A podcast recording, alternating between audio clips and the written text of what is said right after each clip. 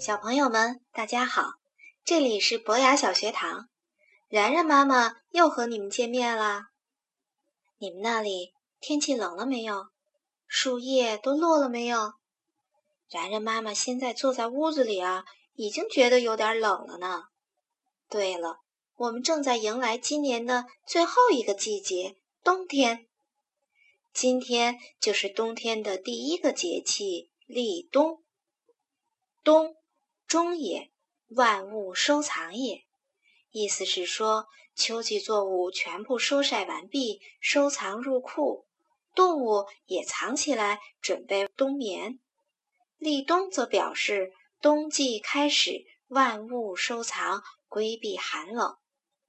据说“冬”这个字下面那两个点儿表示水凝结为冰，而立冬开始。水始冰，河水就要开始结冰啦；地始冻，大地就要开始冻结。最好玩的可能是置入大水为肾。在立冬的时候，雉也就是一种野鸡，不太看得见了；而海里的肾是一种大蛤蜊，会大量繁殖，而且它的壳五光十色。非常像野鸡的羽毛，于是人们就想，是不是雉这种动物跑到海里去变成了肾？在过去的寒露节气中也有类似的说法，“雀入大水为蛤”，说的是飞雀不见了，变成了海里的蛤蜊。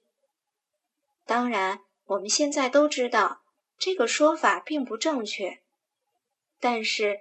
然然妈妈仍然觉得中国的古人很厉害，他们在探究、解释复杂的自然现象时，既充满了想象力，又非常的浪漫。瞧，在四季轮回、时节交替的过程中，生命并没有消减，而是换了一种方式存在，可以一飞冲天，也可以深藏海底。传说中的东神是玄冥，居住在北海，掌管着北方的天空。同时，他还是风神和海神。当他以风神出现时，就会变成人面鸟身，两只耳朵上各悬着一条青蛇，脚下踏着两条红蛇，长相十分怪异。据说。如果遇到它刮起的西北风，人们就会受伤。北方的小朋友不妨想想看，冬天的西北风是不是像小刀子一样，吹得脸有点疼？古时候还有宏大的祭祀冬神的仪式，立冬之日，迎冬于北郊，祭黑帝玄冥。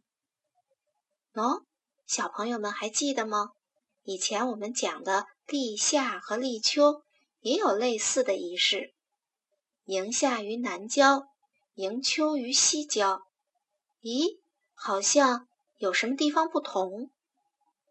小朋友们不妨研究一下，为什么呢？进入冬天，雨水减少了，但是雾和霾却增加了。气温低的时候。空气中可以容纳的水汽减少，多余的水汽就会凝结形成雾，所以当冬天湿度比较大的时候，就容易起雾。而且呢，食物久晴。然然妈妈小时候，如果哪天清早是大雾天，那么那一天就通常是晴天。霾就不同了，霾。是悬浮在空气中的大量微小尘粒、烟粒或者是盐粒的集合体，也就是污染物的积聚。而雾虽然不是污染物，但是却可以成为污染物的载体。最近几年，雾霾天气增加，有些地区的小朋友可能已经感受到了，甚至在雾霾天的时候。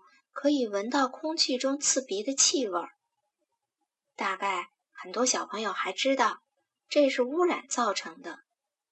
是的，现代生活给我们带来了很多便利，但是工业化的生产也带来了很多负面影响，比如环境的污染。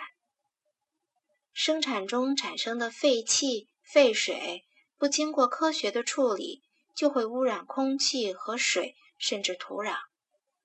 世界各地的人们也都陆续被这个问题困扰。